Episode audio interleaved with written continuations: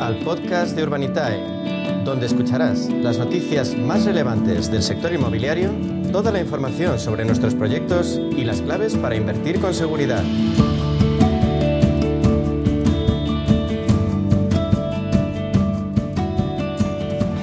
Los alquileres están en unos niveles muy altos. Nos cuesta casi lo mismo que comprar en la mayor parte de España. El país sigue teniendo un déficit anual de viviendas tremendo que se va acumulando año tras año. Es un ámbito en el que sigue siendo más que interesante invertir, pero claro, a veces como particulares está fuera de nuestro alcance. Una dificultad que no es tal gracias al crowdfunding inmobiliario. ¿Y quién es su líder en España? Urbanitae. Por eso hablamos los próximos minutos con su CEO, con Diego Bestard. Diego, bienvenido, buenas tardes. Buenas tardes, un placer como siempre. Eh, Diego, CBRE estima que la inversión inmobiliaria en España va a crecer y lo va a hacer en una horquilla entre el 5 y el 10% este año. Eh, ¿Tú crees que es buen momento para invertir en ladrillo?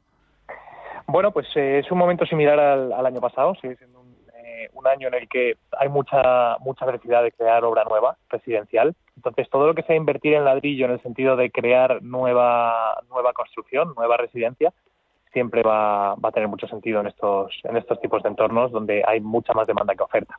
Así que la respuesta es sí, eh, es buen momento, hay que ver dónde, obviamente eh, no es lo mismo invertir en residencial que en comercial, que, Hmm. eh, que en industrial.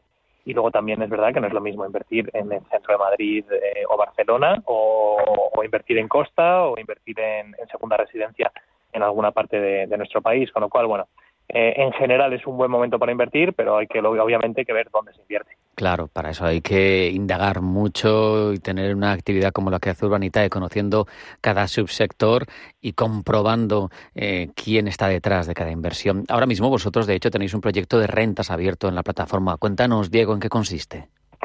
Pues eh, sí, tenemos un proyecto de rentas. Eh, los proyectos de rentas que hemos hecho, todos, sin excepción, hasta la fecha han sido eh, proyectos en los que entramos en sociedad entre, entre muchos inversores para comprar locales comerciales y locales comerciales con, con marcas reconocidas y solventes ya dentro, es decir, con un inquilino que está pagando un alquiler. Y es el tipo de proyecto más conservador que tenemos. Básicamente es la inversión que se ha hecho toda la vida, ¿no? Eh, comprarse un activo que te genera alquileres todos los meses y, sacarle una rentabilidad a esos alquileres. Con lo cual, es un proyecto que trae pocos sobresaltos. En este caso, es un proyecto en el centro de Zaragoza, eh, con un inquilino eh, que es una cadena de las más importantes en Europa, que están teniendo una expansión ahora tremenda, se llama Petco.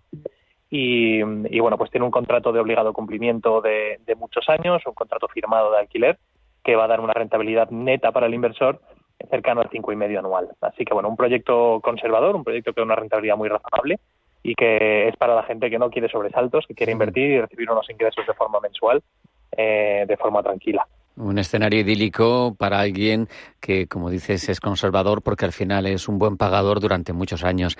Pero además de esto, eh, ¿cuáles son sus puntos fuertes, Diego? Pues mira, yo te diría, el punto número uno, lo más importante en un proyecto de rentas es quién es el inquilino. Y en este caso es un inquilino fuerte. De hecho, ya hemos financiado otro proyecto con, con un PEPCO dentro anteriormente. Eh, un grupo eh, de tiendas de cadenas muy potente europeo que está expandiéndose por, por toda Europa, que ha hecho una inversión importante a la hora de, entrar en el local y que tiene un obligado cumplimiento firmado. O sea que, punto número uno, el inquilino y la garantía que ofrece el, el pagar los alquileres.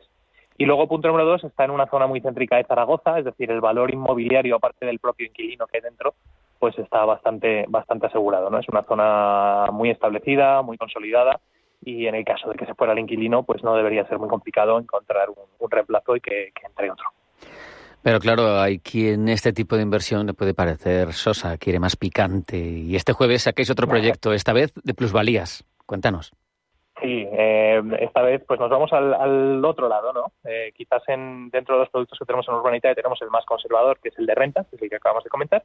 Luego tendríamos el intermedio, que es el de deuda, y luego está pues eh, los proyectos de, de, plusvalías, ¿no? Como el que comentas. Y en este caso nos vamos con una promoción que vamos a llevar a cabo con un promotor que se llama Brasivilas, especializado en Gran Canaria, y bueno, tienen más de 10 años eh, de experiencia, han hecho eh, numerosos proyectos inmobiliarios de lujo en la zona de, Las Palmas de Gran Canaria. Y en este caso vamos a hacer 50 villas con ellos eh, en las afueras del Telde, o sea que, que, bueno, en una zona que ellos controlan muy bien y 50 villas con piscina, con jardín privado, plazas de, garaje y trasteros, o sea, son unas casas eh, con, eh, de lujo y bastante... Y en Gran Canaria, eso es paradisíaco, ¿eh? eso va a volar. así es, así es. Entonces aquí lo que vamos a hacer es entrar en sociedad con el promotor para, para desarrollar esta promoción. Esta promoción ya tiene licencia de obras, eh, de hecho ya han, ya han iniciado el movimiento de tierras, hasta la obra eh, prácticamente arrancando y, ya hay un banco detrás que va a entrar a financiarla, así que es entrar en sociedad con el promotor para capitalizar la sociedad y llevar la, obra a su fin. Y en este caso las rentabilidades estimadas en este tipo de proyecto pues rondan entre el 15 y el 20% anualizados, o que son rentabilidades muy superiores, claro. pero hay muchos más variables, entonces el plazo puede variar, eh, los costes de construcción pueden variar, pero, pero bueno, tradicionalmente este tipo de rentabilidad, nos, este tipo de proyectos nos han dado una rentabilidad alrededor del 16%, y en este proyecto pues estará un poco más cercano al 20 que al 15. Es un proyecto muy interesante y, como siempre queremos ver las dos partes. Cuando uno invierte tiene que tener todo controlado. Cuéntanos lo primero, lo bueno, lo positivo, lo atractivo. Pues la zona, la verdad es que vemos que hay mucho apetito. Eh, ya tiene ya tiene licencia de obras primero, entonces el plazo está acotado. La zona donde está tiene un atractivo comercial importante y ya se han iniciado las, eh, las ventas y ya hay bastantes preventas también. Eh, y luego el promotor, la verdad es que contar con un promotor local que tiene tanta experiencia en la zona y que ha hecho proyectos como este es un, es un plus eh, claro. Al final también sabemos que, que quien no arriesga no gana. Mm, ¿Principales riesgos del proyecto?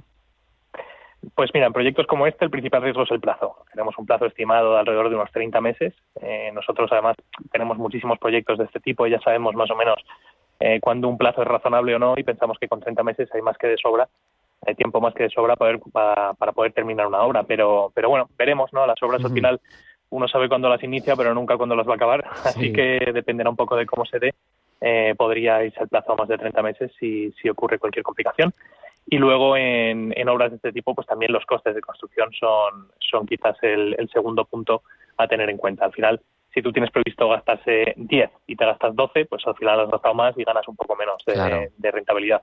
Así que esos serían los dos principales riesgos y luego el tercero y el más obvio es el, tener que vender todo, ¿no? Eh, el riesgo que corres de que pase cualquier cosa y que no puedas vender los, las, las villas por el precio que tienes estimado.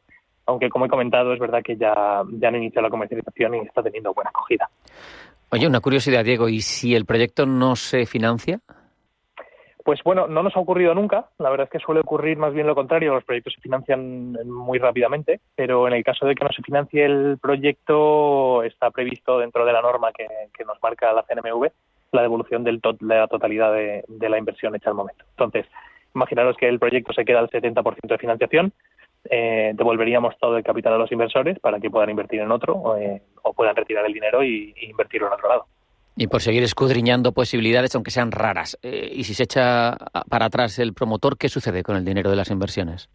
Pues mira, esto nos ha pasado en una ocasión, hemos hecho ya 130 proyectos, con lo cual nos tiene que pasar un poquito de cualquier cosa, pero eh, nos ha pasado en alguna ocasión, no es que se haya echado el promotor para atrás, sino que al final el vendedor del suelo que íbamos a comprar eh, incumplió el acuerdo y no, no se pudo llevar a cabo la compra. Y aquí lo que, lo que hizo el promotor es devolver el capital en su totalidad a los inversores y de hecho le puso un 1% de, de, de, penalización para que los inversores tuvieran un poquito de rentabilidad durante ese plazo.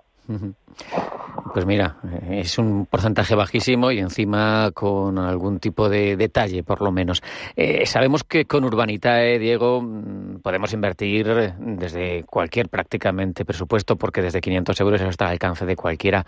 Eh, pero yo te pregunto, vosotros tenéis una plataforma ya consolidada con muchísimos inversores, con volúmenes muy grandes. Seguro que tenéis al final un, un tipo medio de inversor, ¿no? ¿Qué es lo que es más común que invirtamos? Pues, eh, a ver, el, tipo medio, la tipología de inversor eh, clásico, invierte de media entre 2.000 y 3.000 euros por, por proyecto. Invierte, invierte unas 5 o 6 veces al año, o sea que es un inversor recurrente.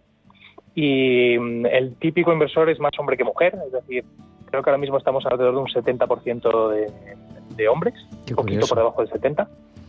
Sí, y de hecho se ha ido se ha ido ajustando. Inicialmente era incluso más el porcentaje de hombres y ahora es verdad que se está empezando a, balancear bastante. Y, bueno, pues eh, ya te digo, es un inversor recurrente que invierte no solo una vez, sino que invierte habitualmente en Urbanitae y aquí pues tiene una, una manera de ahorrar eh, a largo plazo, ¿no? Y, bueno, pues es un poco eso, ¿no? La, la, mayoría de inversores prefieren el corto plazo, prefieren proyectos que aunque sean un pelín menos rentables se devuelvan un poquito antes de plazo.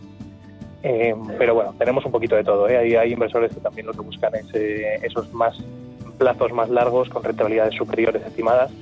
Y, y bueno, pues aquí hay, hay hueco para todos. Claro, porque además es ahorrar ganando dinero, que, es la gracia, ¿no?